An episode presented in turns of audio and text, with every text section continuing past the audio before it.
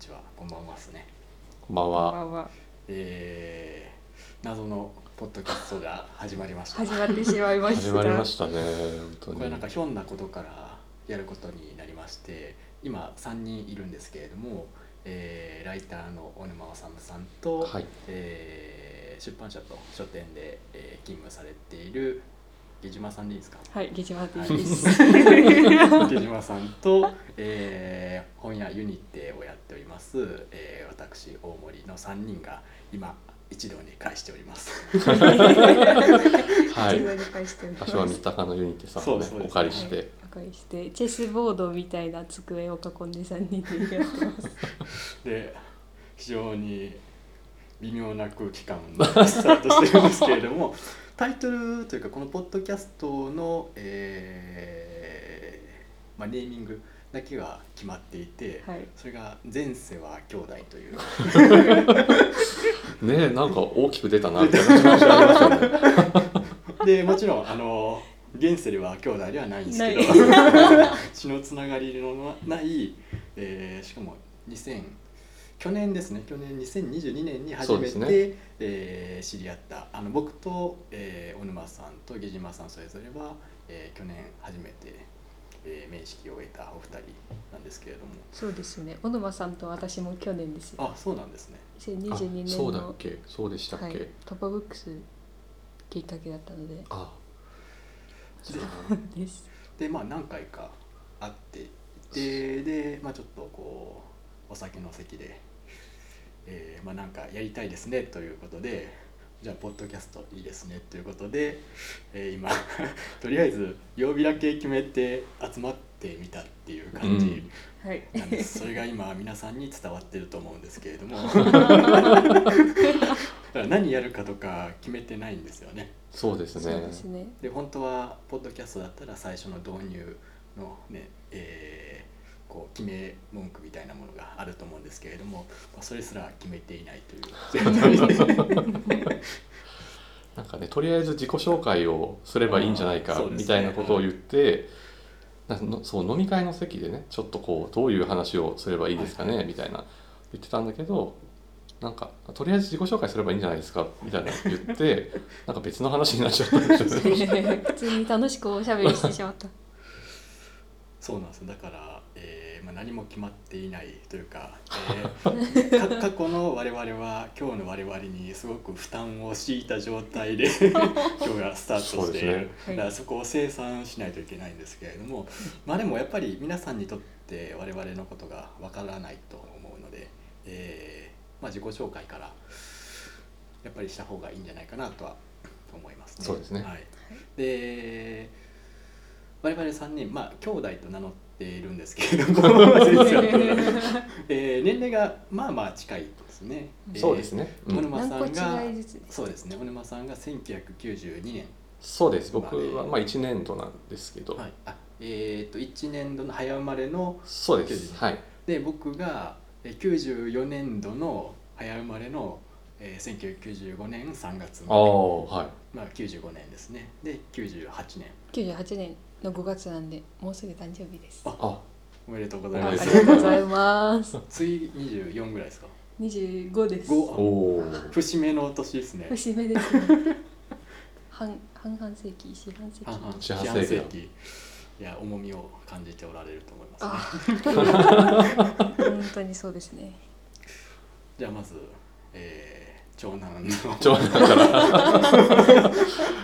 いきます？はいあと小沼治と申します。あの普段はライターをしてましてえっ、とそうですね。なんか去年、えー、とタバブックスから「一日が長いと感じられる日が時々でもあるといい」という本を出しまして、えー、と2020年から2022年までの、え3年間のまあ日記をまとめた本だったんですけどあのまあ、それを出しましてでなんかそれのイベントでユニテさんではそうですね。ちょっとこう縁ができたっていうような感じだったんですよね。その時にちょっとあの向本優也さんっていう、えー方とあのトークイベントをやらせていただきまして。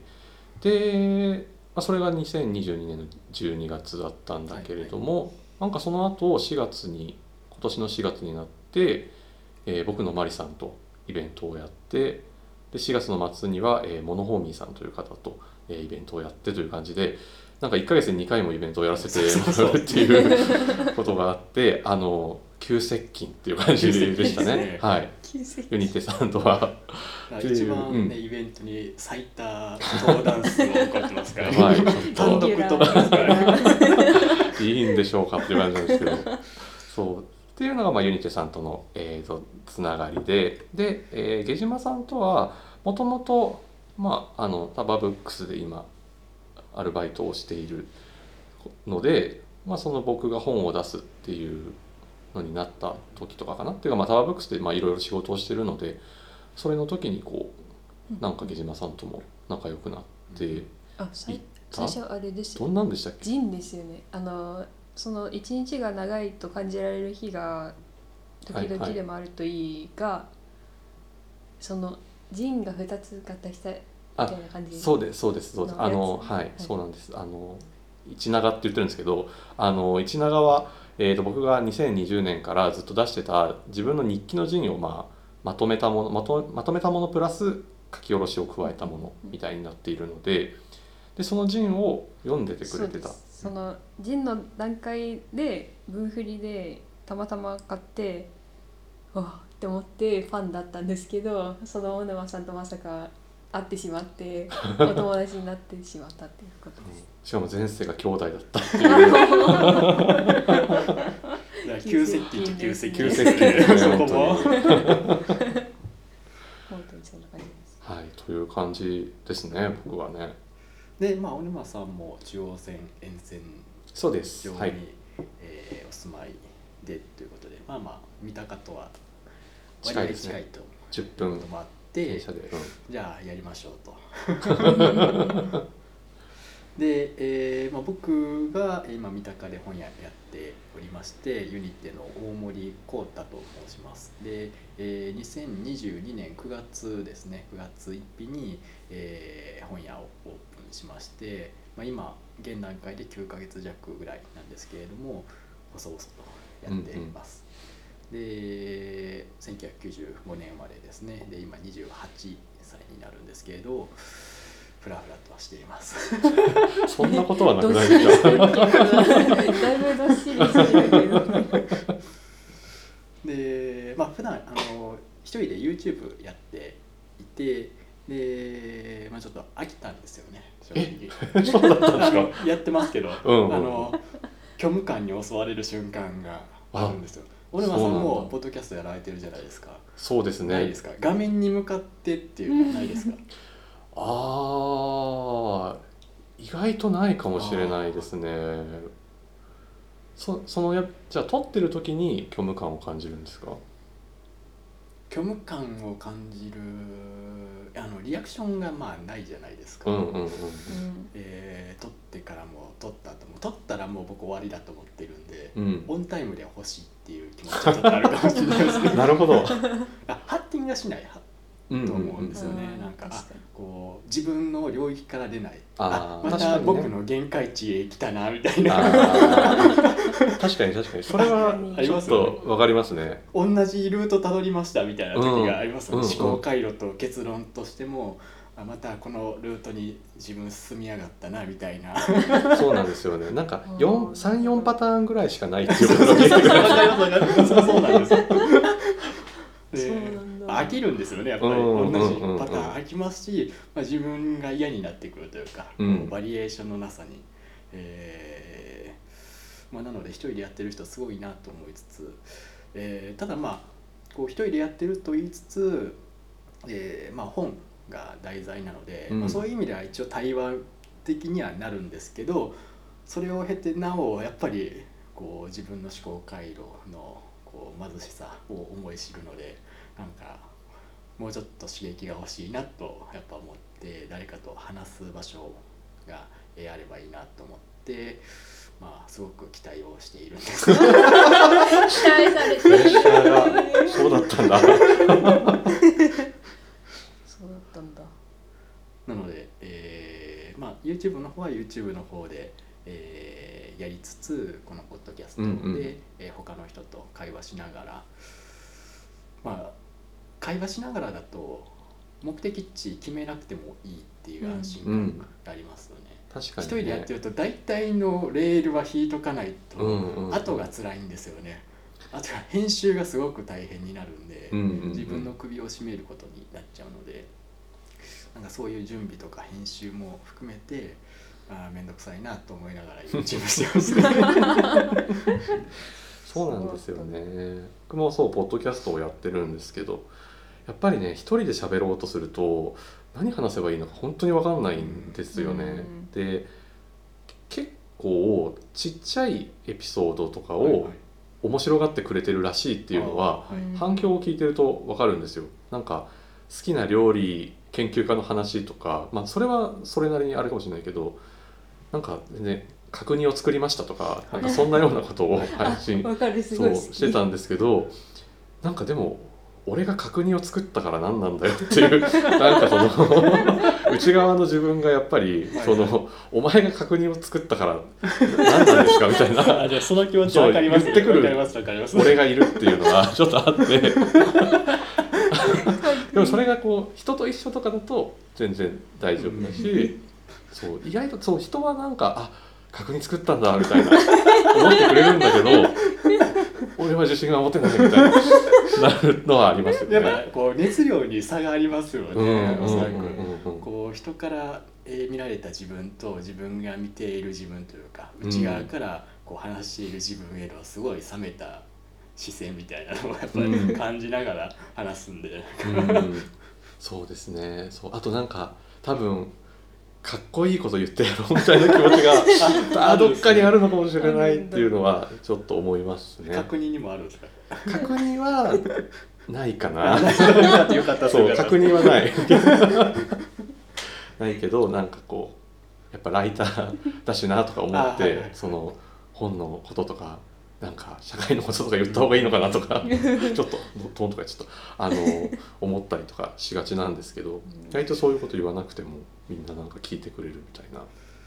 まあ、なんか役に立つことを聞いて、まあ例えば30分だったら30分の時間を割いた割いてもらった時間損をさせたくないという気持ちってやっぱありますよね。確かにまあね。有益な情報をもう個人的なプライベートなことを、それこそいやどうでもいいなって思うんでなんかこう有益なこういう本が良かったとか、うんうんうん。えーまあ、そういった情報を出せればいいなとは思うんですけどなかなかこう自分の、えー自分に対してまあハードルが高いのか、えー満足いくっていう機会っていうのはない、うんうんうんうん。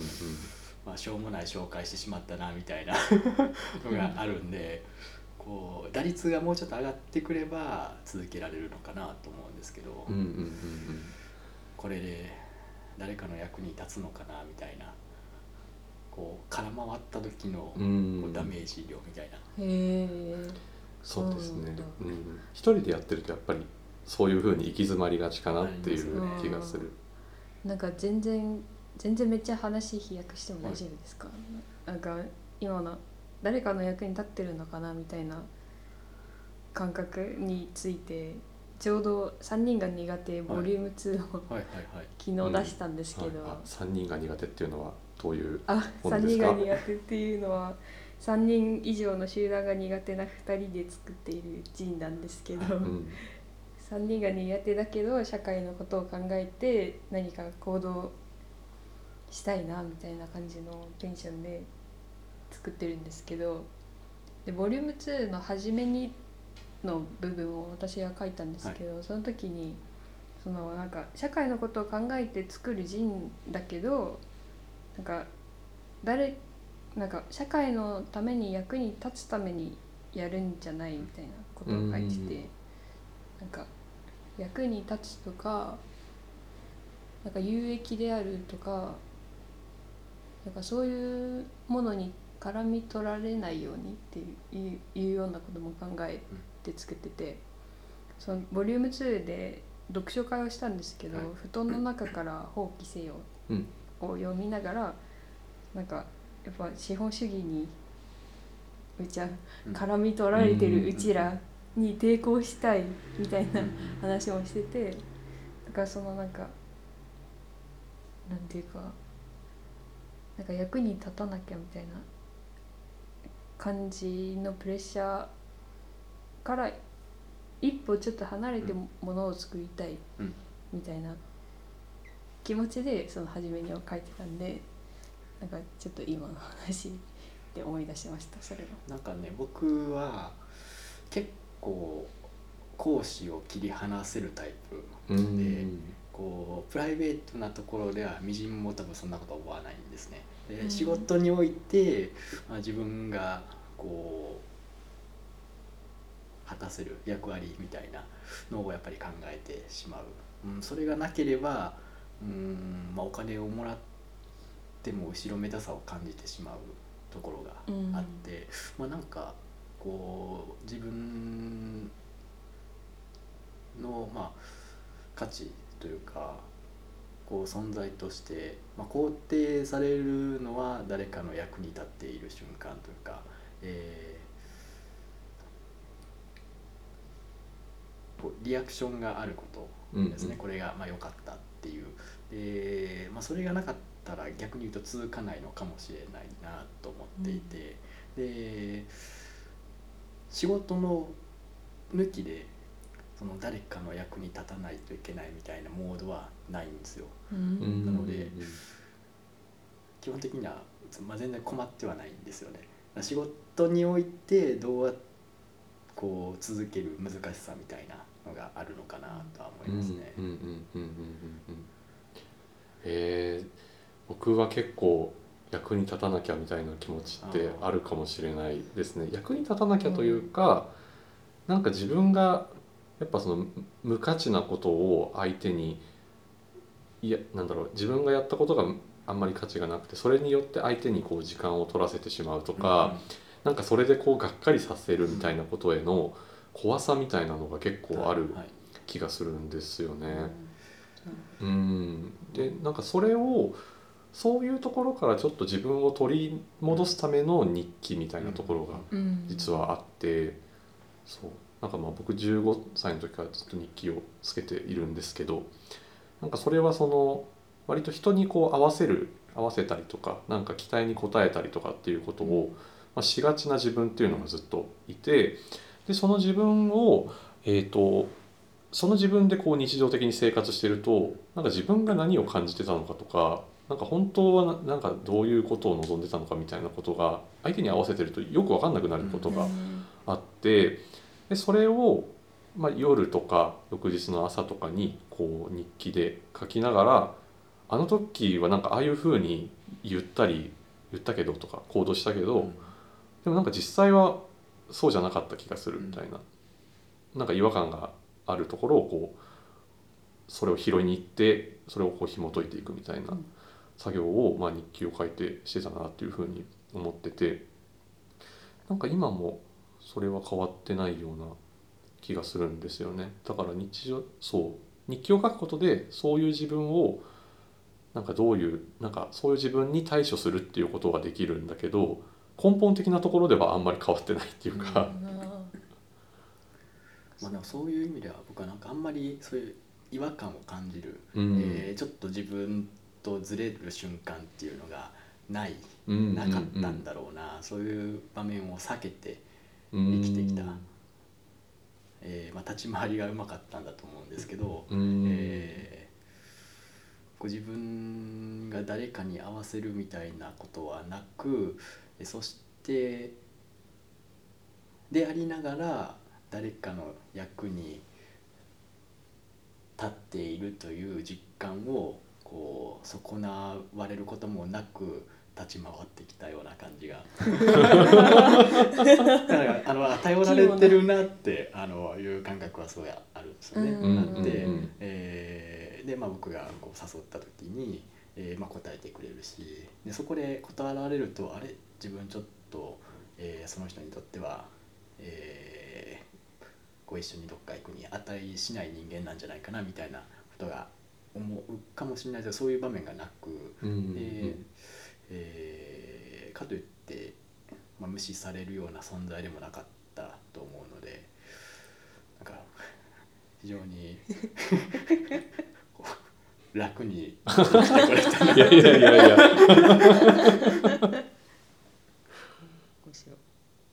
私は誰だみたいになってますよね。そう多分。そうかもしれない。そう。自己紹介が伺ってたいつ。ボール投げようか。あの二人ともお話がうまくて自己紹介はうまくできるかわかんないんですけどえ何から話せばいいんですかね。私はえっとえっとえっとお名前は？あ下島と申します何をやられてるんですか？あそれいいかもしれない。インタビュー形式でお願いします。一人でこうやって喋ったことないんで。二人は確かに確かに。YouTube とあ確かにポッドキャねストやってるから。ね最初はじゃあちょっと補助輪補助輪付きでちょっと。補助輪お願いします、はい。えーとじゃあ何を普段あのされてるんですか？えっと普段は蔦屋ブックストア下北沢でアルバイトしててあとタバブックスで出版社でもアルバイトしてますうんうんうん。なんか最近はそのジンをこう作ったりとかもされてると。あそうですね。えっと前からえっと半年前に「3人が苦手ボリューム1を作ってで今回の文ふ文学フリマ東京に合わせてボリューム2を作りました。うんうんうん あのユニテさん大森さんとのこうつながりみたいなのはどういうところだったんですか？それは大事ですね。あのあれ最初のあれですねあのユニってなんかあそうだあの最初は文学フリマ文フリマですよ。あそうですねあ文振りが最初なの文振りそうそうです。そのボリューム1の時の文振りでなんか眼鏡をかけた人がそんな「このタイトルと目があったんです」って言言ってきてくれてすごいいいタイトルですねみたいな感じですごいニヤニヤしてたから。あんまりあんまり印象良くなかった。いや良かったですよ。なんか結構しゃべ喋ったような気がします。でなんかで買ってくれたんですよ。でその後なんかツイッターで見てたらなんかあの文学フリマで買ったもの紹介みたいなのを大森さんが YouTube で上げてて、はその動画で「3人が苦手」と私が個人で書いはいた「フェミサイドはある」っていうジンうんうん。2つ紹介してくれててでえこのあの眼鏡の人は本屋さんだったのかってなってそうですね。分かんないですもんねその段階はなるほどね。誰か分かってなかったんで、であ三鷹でこんなこんな立派な本屋ができてたのかって思ってで何回か友達と来たりしたんですけどその時は大森さんに会えずうん。でそのうちそのうちなんかメールをしたんメールでですすね。ね多分問い合わせをいただいて、はい。そうメールして、で扱ってもらえませんか、って。い。うんうんはい、条件は何でもいいのでみたいな。すごい。い。いですね。こんなパターンある？みたいな。こっちで決めていいんかなって思って。じゃあまあこの条件でこの冊数だったらあのいいですよっていうことで、うん。えーまあ、取り扱いをしたっていう感じですね。はい、で納品ししに来た時に私すごい大森さんのことが気になって気になってしょうがなかったので「お友達になってください」ってではいありましたね。言ってお菓子を差し上げましたお近づきの印お近づきの印にカルディでお菓子。まあでもそこそうですね分振りきっかけですね。はい。えーまあその3人が苦手っていうタイトルじゃなかったら、まあ、今日は多分なかっただろうなと思うんでまあいいネーミングだってめっちゃ思いますし、えー昨日も買ってで実は、えー、22日ですね。翌日今日も動画に上げて紹介してるんで。ええー、すごいそうそうなんだよ。早い。早早すぎ。